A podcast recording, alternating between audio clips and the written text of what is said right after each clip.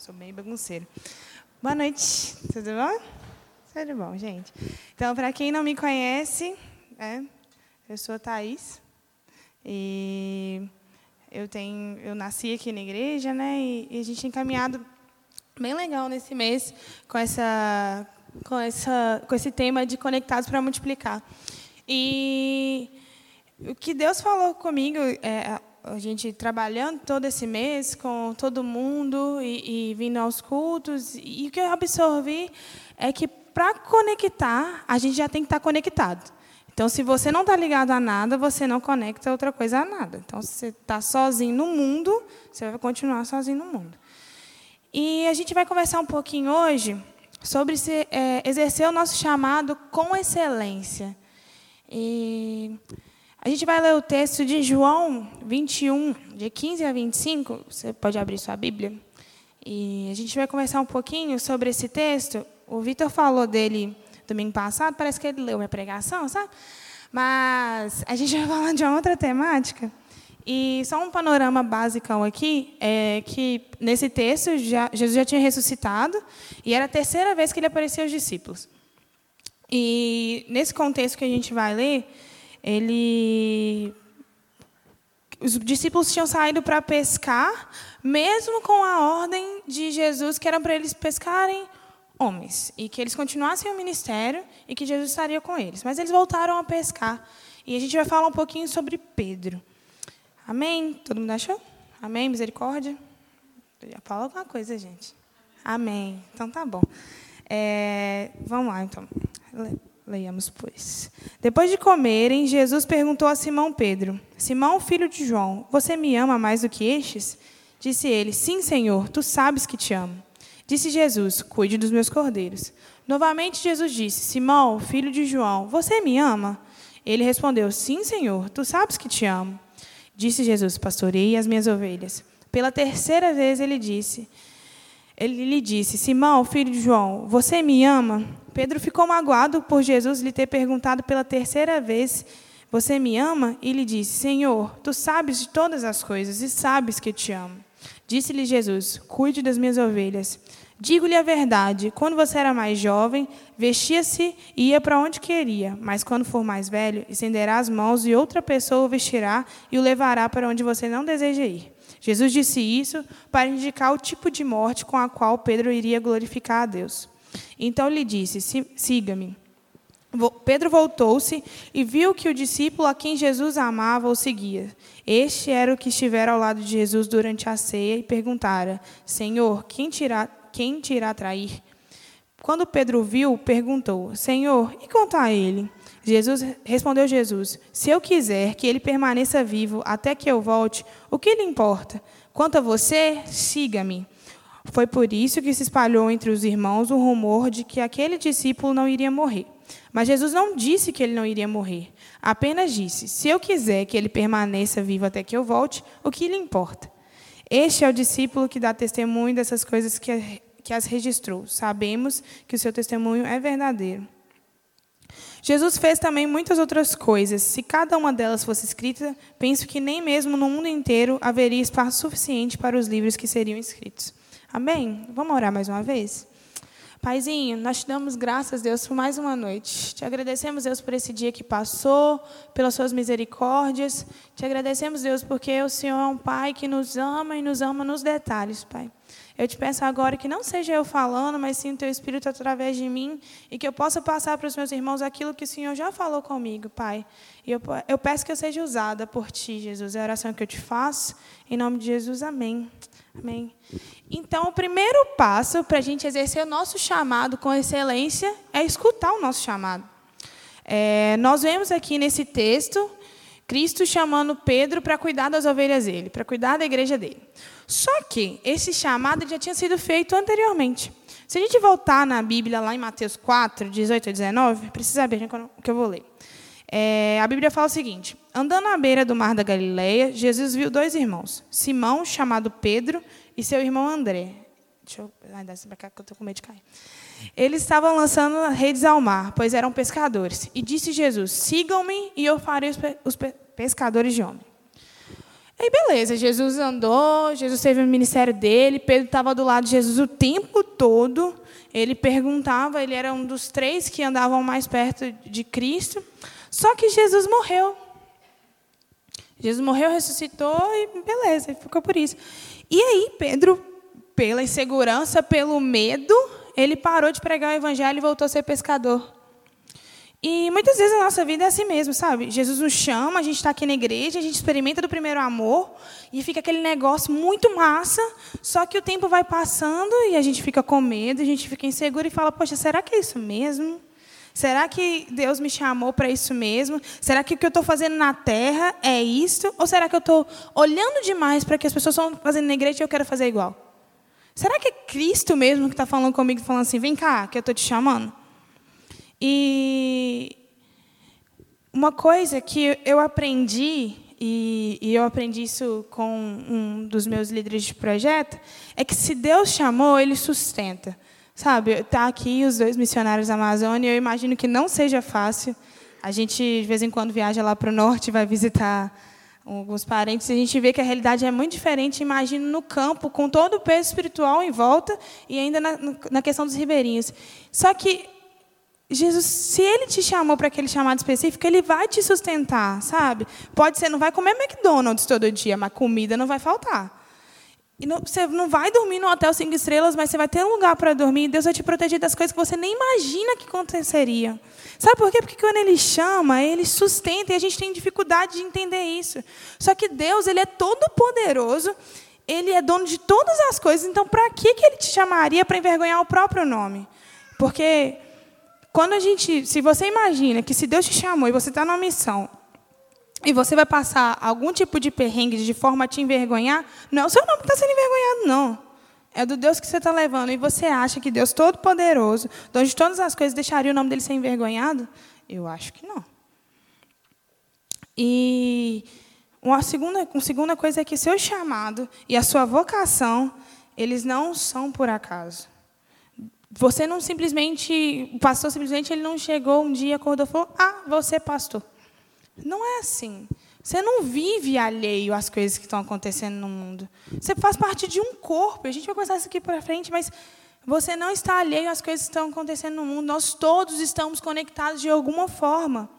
Se você acordou hoje, você está aqui no culto, você tem uma roupa para vestir, é porque algum dia alguém inventou o carro, inventou o transporte, inventou a gasolina, e aí você pode usar disso. Alguém foi lá, fez a sua roupa, você se vestiu, você está aqui. De alguma forma, você está conectado a alguma pessoa que você nem sabe. E por que, que você acha que a sua existência no reino de Deus é algo alheio? Sabe, nós todos estamos conectados de alguma forma. E se nós somos chamados para alguma coisa, essa coisa vai refletir na vida do outro de forma que o reino de Deus seja expandido.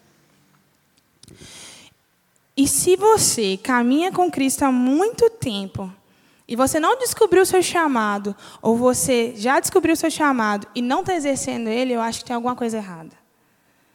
Eu acho que se a gente caminha com Cristo, se a gente fala com Deus, Ele fala conosco. E talvez Deus esteja te falando alguma coisa e você não está escutando. Deus, talvez Deus esteja te chamando e você está fazendo igual Samuel, indo lá no, no sacerdote em vez de escutar a voz de Deus. Sabe, a gente tem que parar de pensar que Deus não fala. Deus talvez pode não estar tá te gritando igual a sua mãe te grita do seu quarto, mas Ele está falando. Se você tem um relacionamento íntimo com Deus, ele, ele vai conversar com você, Ele vai te mostrar as coisas. Por isso que tem a questão da dependência. Sabe? Por isso que Deus deixou o Espírito, para a gente não ficar sozinho aqui. E depois que a gente entende nosso chamado, depois que a gente começa a caminhar com Deus, depois que a gente começa a ouvir a voz de Deus, a gente entende o amor e a soberania dele sobre as nossas vidas. Jesus ele tinha chamado todos os discípulos, inclusive Pedro, para caminhar com ele e carregar a própria cruz. Jesus não chamou uma vida sem crise, um chamado tranquilão que você aceitei, ah, beleza, vai dar tudo certo. Mas ele prometeu um sustento, sabe? Deus prometeu que nada ia faltar. Se a gente for em Mateus 6,33, fala assim: Busquem, pois, em primeiro lugar o reino de Deus e a sua justiça, e todas essas coisas lhe serão acrescentadas.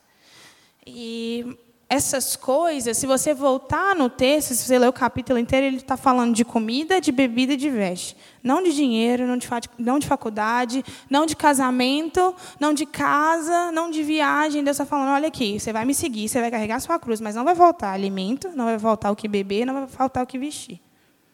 Sabe? Porque quando o povo de Israel esperava um rei, eles esperavam um rei com toda pompa e que eles iam ser né, o povo escolhido, ia viver corte imperial. E não é isso. Jesus ele não veio para mostrar riqueza, ele não precisa disso. Ele veio para salvar a nossa vida, ele veio para ter um relacionamento íntimo com a gente, te nos levar para o céu. E ele falou: Olha, segue, carrega a sua cruz, e eu estou te prometendo que fome, sede e frio você não vai passar. E aí a gente vai, ah, Thaís, mas Deus prometeu aquela vida em abundância. E quem foi que disse que vida em abundância são coisas materiais? Quem foi que te falou que a vida em abundância é ter uma, um, um, carro zero, uma mansão, viajar para o exterior todo ano? Não, gente, não. Vida em abundância é viver cheio da graça de Deus, é cheio da graça de Jesus, é entender que Ele é o dono da sua vida e que você vive na dependência dEle. Vida em abundância é entender que Ele é sobre todas as coisas e não importa onde você está indo, Ele está indo com você. E você quer mais do que isso? Que o dono de todas as coisas, o dono do passado, do presente e do futuro, que já sabe o que vai acontecer, ele está indo com você, ele está falando, pode ir, que eu estou aqui. E aí você quer achar que vida em abundância é algo construído por tijolo, não faz sentido. E é muito ruim pensar que isso está dentro das nossas igrejas, isso está sendo ensinado a nós e a gente está aceitando isso como verdade. E quanto mais a gente aceita que Deus é um Deus materialista, mais afastado da essência dele nós estamos.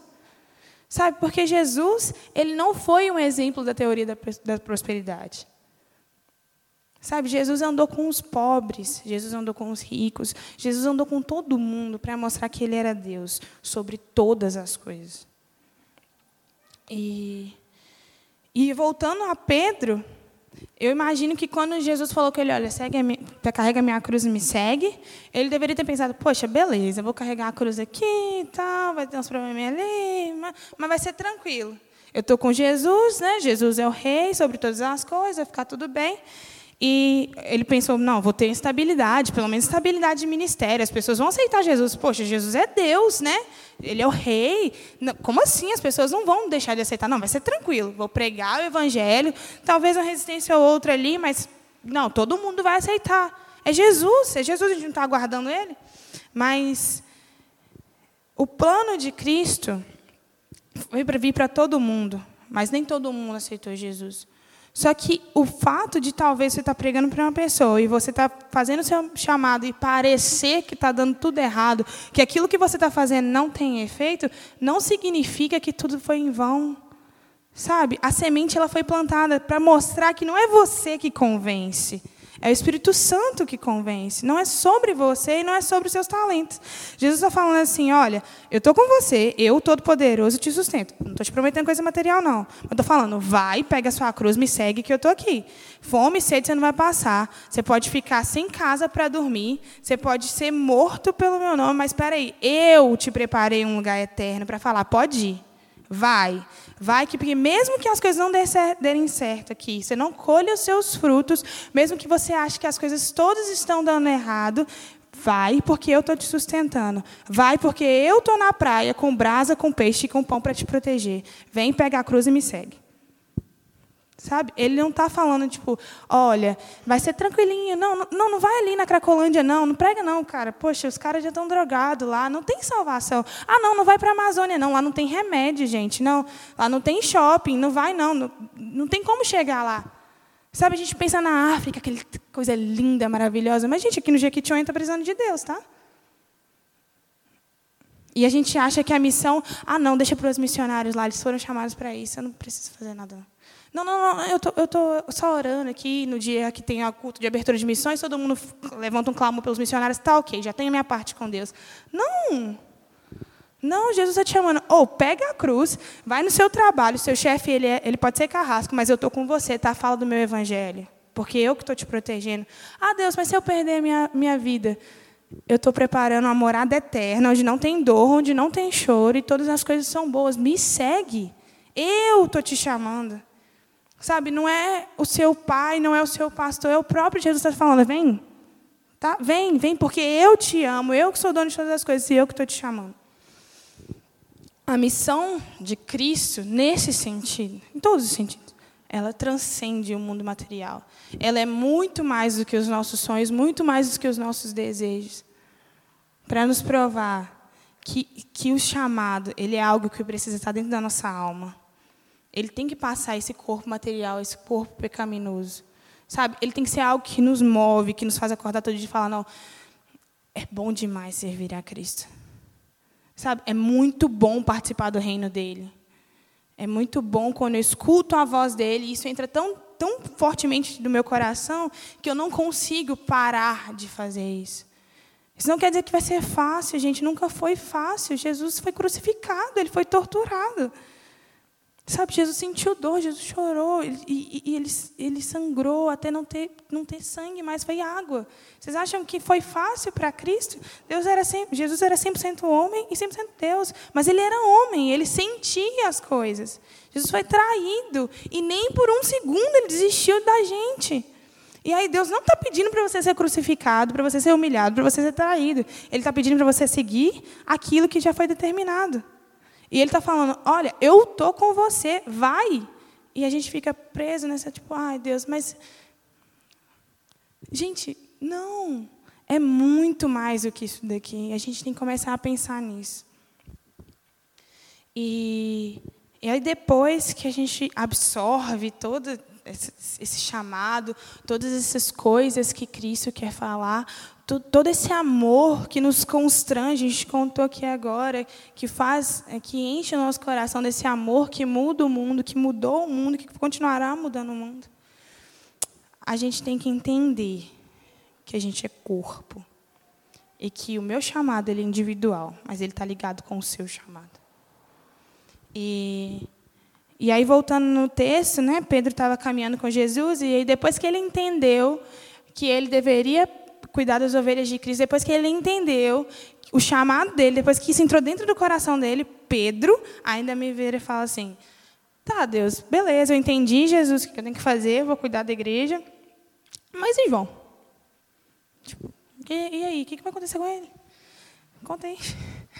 E talvez Pedro realmente seja, estivesse preocupado com o futuro de João. Poxa, é, eles come estavam começando a ser perseguidos, estava tudo muito confuso. Talvez você esteja preocupado com a vida do seu irmão, que ainda não é crente, ou do seu irmão que tá, acabou de converter e tal. Mas Jesus é muito claro para Pedro de que o chamado ele é individual. Ele é algo que tem que estar dentro do nosso coração, mas de uma forma que estejamos todos conectados. E para isso, eu gostaria que a gente abrisse a Bíblia para a gente entender melhor essa parte, em 1 Coríntios 12. A gente vai ler do 12 ao 31. E pensando na questão biológica, o seu corpo, é, por exemplo, a mão tem uma função, o braço tem outra, o seu coração tem outra, mas quando um está mal, todos padecem. Então, nenhum faz nada sozinho, sabe? O osso não tem função, se, sei lá, o músculo não estiver revestindo ele, eles não, a gente não é completo por uma coisa só. E da mesma forma, a igreja de Cristo, o corpo de Cristo, nós somos uma família. E lá em 1 Coríntios 12 fala assim: Ora, assim como o corpo é uma unidade, embora tenha muitos membros, e todos os membros, sendo, mesmo sendo muitos, formam um só corpo. Assim também com respeito a Cristo. Pois em um só corpo todos nós fomos batizados em um único Espírito, quer judeus, quer gregos, quer escravos, quer livres. E a todos nós foi dado beber de um único Espírito. O corpo não é feito de um só membro, mas de muitos. Se o pé disser, porque não sou mão, não pertence ao corpo, nem por isso deixa de fazer parte do corpo. E se o ouvido disser, porque não sou olho, não, não pertence ao corpo, nem por isso deixa de fazer parte do corpo. Se todo o corpo fosse olho, onde estaria a audição? Se todo o corpo fosse ouvido, onde estaria o olfato? De fato, Deus dispôs cada um dos membros no corpo segundo a tua vontade. Se todos fossem um só membro, onde estaria o corpo? Assim, é, assim, perdi aqui, gente. Há, muito, há muitos membros, mas um só corpo. O olho não pode dizer à mão, não preciso de você. Nem a cabeça pode dizer aos pés, não preciso de vocês. Ao contrário, os membros do corpo que parecem mais fracos são indispensáveis, e os membros que pensamos serem menos honrosos tratamos com especial honra. E os membros que em nós são indecorosos são tratados com decoro especial, enquanto os que em nós são, de, são decorosos não precisam ser tratados de maneira especial. Mas Deus estruturou o corpo, dando maior honra aos membros aos membros que dela tinham falta, a fim de que não haja divisão no corpo, mas sim que todos os membros tenham igual cuidado uns pelos outros. Quando um membro sofre, todos os outros sofrem com ele. Quando um membro é honrado, todos os outros se alegram com ele.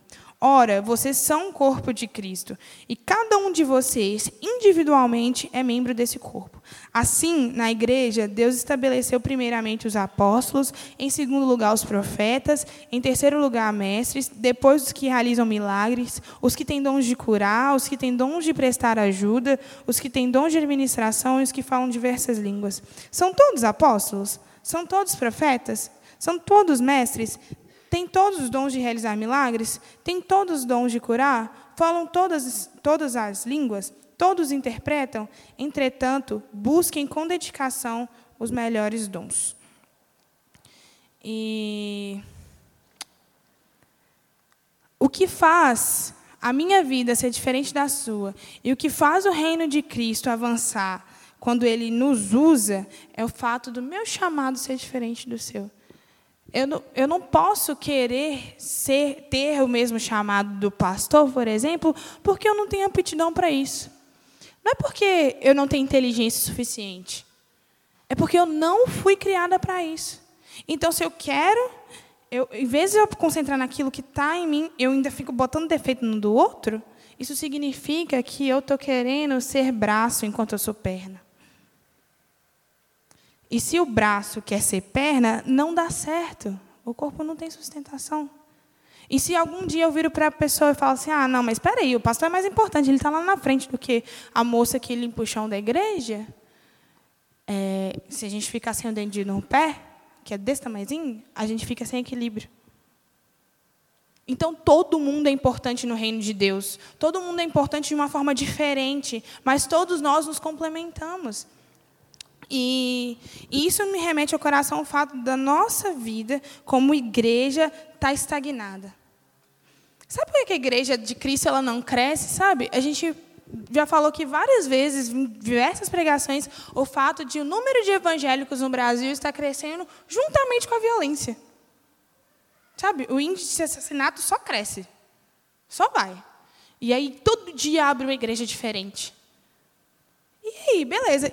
Jesus está nisso assim? Não, não está. Porque a gente não está desempenhando aquilo que a gente foi feito para fazer. Sabe, tem gente que foi chamado para ser pastor, para pregar para multidões, mas tem gente que foi chamado para ser pastor numa igreja de três, quatro membros. E os dois têm igual importância no reino de Deus, desde que façam tudo conforme a vontade e o propósito de Deus, desde que estejam debaixo da dependência dEle. Sabe, eu não sou mais importante que eu estou aqui. E você não é menos importante porque você está aí. Nós todos somos iguais perante Deus e a gente precisa entender isso, porque depois que a gente entende a nossa unidade, cada um faz a sua parte, nós funcionamos como um corpo e o reino de Cristo avança. É uma conta muito simples. É muito fácil de entender. Só que enquanto isso não entra no nosso coração e a gente age como criança mimada, que quer ser igual o irmão mais velho, dá errado mesmo. Dá errado, porque fica faltando buraco. Oh, quer dizer, tem buraco nas coisas. Sabe? E aí fica sobrando gente fazendo com má vontade ou com não com a excelência que deveria ser feito. Porque se você quer fazer o chamado do outro, cara, você pode dar o seu melhor, mas você nunca vai ser o melhor. Você não foi chamado para isso. Enquanto você está prestando atenção no chamado do outro, enquanto Pedro estava muito preocupado com a vida de João, o chamado dele estava ali, ó, sendo deixado de lado. E muitas pessoas estavam sendo deixadas de lado. Porque se a nossa vida é feita para glorificar o nome de Deus, e se a nossa vida é feita para ser testemunho, de forma que outras pessoas vejam Cristo em nós, então tinha alguém deixando de, de ver Cristo.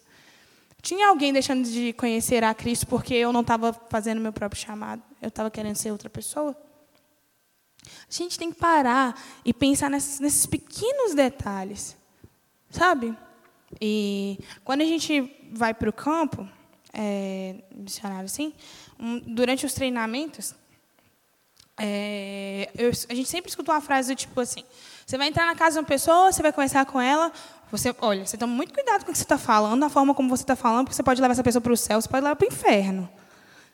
Tá, o Espírito Santo é ele que convence, mas nós somos usados por ele. Então, se você eleva a palavra de Deus, desculpa a expressão, porcamente, você não está levando salvação para essa casa. Se você não faz aquilo que Deus quer, da forma como Ele te pediu, você não está aproximando as pessoas de Cristo. E pior, você não está servindo ao Cristo que você disse que serve. E, e quando Pedro faz isso, Jesus é muito claro em dizer, tipo assim, o que, que te importa? Sabe, se eu quiser que João fique vivo até a minha volta, não é da sua conta. Eu te pedi para que você pegar sua cruz, me seguir e fazer o que eu estou te mandando, cuidar das minhas ovelhas. O que, que o outro tem a ver? E aqui Deus, Jesus não está falando, tipo assim, olha, não cuida, não ama seu irmão, não, não, não ore por ele. Ele não está falando isso. Ele está falando assim, olha, foca naquilo que eu te mandei fazer. E aquilo que eu te mandei fazer inclui cuidar do seu amor, do seu irmão em amor. Mas não inclui o fato de você querer saber o que ele está fazendo. O chamado de Cristo, ele é individual. Deus se relaciona com a gente de forma personalizada. E, e quando a gente entende realmente isso, a gente escuta o nosso chamado, a gente entende esse amor de Cristo, a gente entende a soberania dele, a gente entende que é um corpo, a gente desfruta dessas, dessas coisas maravilhosas que Deus tem prometido a nós. Porque aí a história continua e tal. E Pedro ele desarma. Pedro entende o chamado dele. Pedro cuida de João até onde ele deve cuidar, assim como toda a igreja. E aí a gente vê o Pedro transformado. E a gente vê o Pedro lá em Pentecostes, falando para todo mundo e tal, muita gente convertendo. E aí você pensa, poxa, mas então, peraí, para o meu chamado, então eu vou ter que mudar totalmente minha personalidade, né? Porque Pedro era durão e tudo mais, e aí. Não, não, não. Se Deus te criou de uma forma, se você não tem ninguém no mundo igual a você, é porque Deus quer usar o seu jeito. E se a gente for lá em Atos, e a gente vê Pedro no Sinédrio falando, com, com, com, os mestres da lei, a gente vê aquela personalidade forte de Pedro. A gente vê ele falando com autoridade, mas a gente vê um Pedro transformado, um Pedro que entendeu que, olha, tá difícil aqui. Se fosse eu antigamente, eu ia arrancar a espada aqui, ia cortar a orelha de todo mundo, mas Deus pediu para eu cuidar das ovelhas dele. Então eu vou com calma, mas eu não vou deixar de falar com autoridade, eu não vou deixar de ser usado. Eu não vou deixar de ser Pedro para falar de Jesus, porque Jesus quer me usar como Pedro. Jesus não quer me usar como João. E aceitar o chamado de Cristo traz, trazem mudanças tão profundas que atingem a nossa alma e mudam o nosso caráter, mas preservam a essência que Cristo colocou dentro de nós. É, eu estou lendo um livro que ele chama Louco Amor. Não sei se vocês já leram. Eu não vou indicar, não, porque eu não terminei de ler, né? Não sei se é bom até o final. Mas até então tá bom. Ele fala assim: a minha existência, ela não é um acaso, nem um acidente. Deus sabia quem estava criando e me gerou para um trabalho específico. Deus sabia quem ele estava criando. Ele sabia que ele estaria, estaria criando uma Thaís meio riponga, que fala e tal, que brinca assim. Tal. Ele sabia quem ele estava criando. Ele sabia por que, que eu estava criando a Thais daquela forma, porque eu queria que ela fosse usada especificamente nessa área. E, e muitas vezes, essa nossa personalidade, esse nosso medo de não sermos perfeitos, nos afasta de Deus. A gente vai ler um último texto, que está em Jeremias 1. A gente vai ler de 6 a 10. E a gente já está caminhando para o final, mas para viver nessa formosura, eu tenho que entender que é Deus quem faz. Sabe, ele fez desde a criação do homem e ele vai continuar fazendo até que Jesus volte e a gente seja glorificado. E lá em Jeremias eita, 6 fala assim: Amém, misericórdia? Amém? 1, 6 a 10.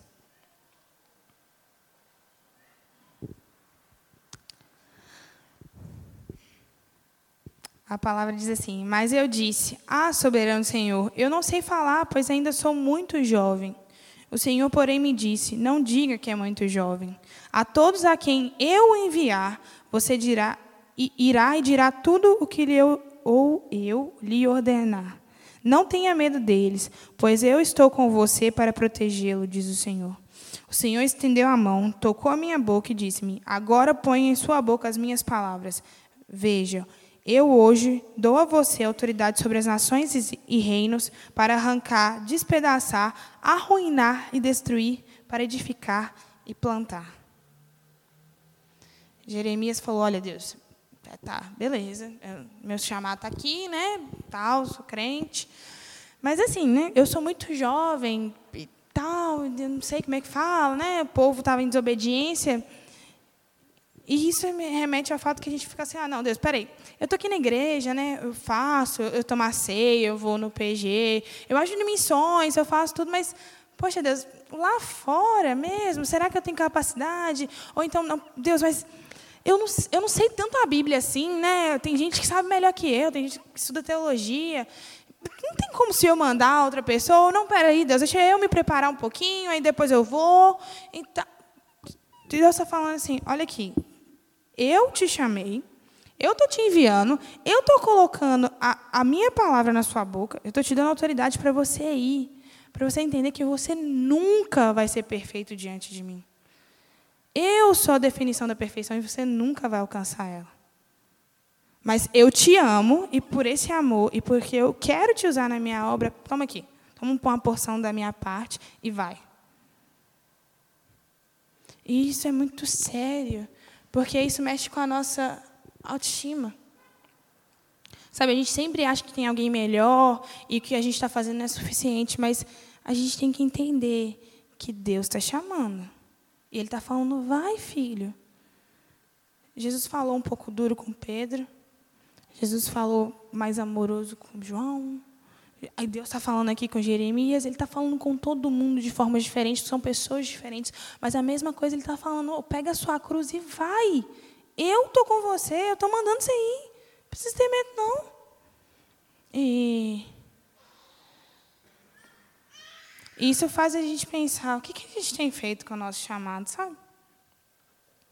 A gente tem achado que o nosso chamado é o suficiente postar nas redes sociais, porque eu toco muito bem, eu vou colocar um videozinho meu tocando violão, com a música de Deus e beleza. Eu, eu prego muito bem, né? Vou falar bem lá na frente da igreja e tal, todo mundo vai lá na frente, vai, vai chorar e tal. Não, tá bom, isso aí é meu chamado. Estou fazendo a minha parte. É, ou então, assim, né? Não, é muito legal fazer projeto missionário, não é mesmo, gente? Nossa, a igreja toda te acolhe, fala, oh, que bonitinho, foi lá, deixou as férias, foi lá fazer projeto missionário, né? E, ou então a gente vai, escreve num blog, e a gente escreve muito bem, né? A gente sabe muito bem a língua portuguesa, muitas pessoas são tocadas pelas nossas palavras. Mas será que Deus é raso dessa forma? Porque o nosso chamado ele não é só para fora. Ele tem que transformar a gente aqui dentro. Porque se a gente não estiver conectado nele, se a gente não estiver tão dentro da palavra de Deus, se a gente não estiver tão conectado a Jesus, a gente não vai escutar a voz dele. E se a gente não escuta a voz dele, a gente não desfruta desse amor. E se a gente não desfruta do amor, a gente não entende que ele é soberano. E se a gente não entende que ele é soberano, a gente não é submisso ao corpo. E se a gente não é submisso ao corpo, gente, o reino de Deus está avançando. E ele não vai parar de avançar por nossa causa. Mas a gente vai ficar de fora disso. E tem aquela, a gente né, tem o lema da MPC que fala que tudo muda, muda quando você muda. E quando a gente muda, a gente muda ao nosso redor, né? Então, o que a gente tem feito para impactar o mundo perdido? O que a gente tem feito para que as outras pessoas que ainda não conhecem a Cristo conheçam a Cristo? E, e o que a gente tem feito para realizar esse chamado com excelência, esse chamado que é o meu propósito de vida, esse chamado que foi a coisa para que eu nasci, esse chamado para que aquilo que eu for fazer, aquilo que eu for ser, glorifique o nome de Deus. E será que a gente tem entendido bem isso? É, o Dudu vai colocar uma música para mim e eu queria que a gente fechasse os nossos olhos agora a gente meditasse um pouquinho nessa letra. É uma música que eu gosto muito, do Morada, e ela fala muito bem sobre esse chamado e, e, todas as renúncias que a gente já escutou durante esse mês inteiro que a gente tem que fazer. E depois a gente vai orar. Mas eu queria que você tirasse esse tempo com Deus mesmo, para você falar com Ele, sabe? Falar, poxa, Deus, eu não sei qual é o meu chamado. Ou eu já sei, mas eu não sei como é que eu faço. Eu não sei o que eu estou fazendo no mundo. Eu não sei o que eu estou fazendo na igreja. Eu não sei nem o que eu estou fazendo aqui no culto. Mas o Senhor me trouxe aqui por algum motivo e eu quero entender esse motivo. Deus, ou então fala, Deus, não está muito claro o que eu tenho que fazer, eu estou com medo, sabe? Eu estou com medo de carregar a cruz. E está difícil. Mas fala com ele, seja sincero com Deus agora. Não tem ninguém do seu lado. Finge não tem ninguém do seu lado. Agora é você e Deus e aquilo que Ele quer que você seja.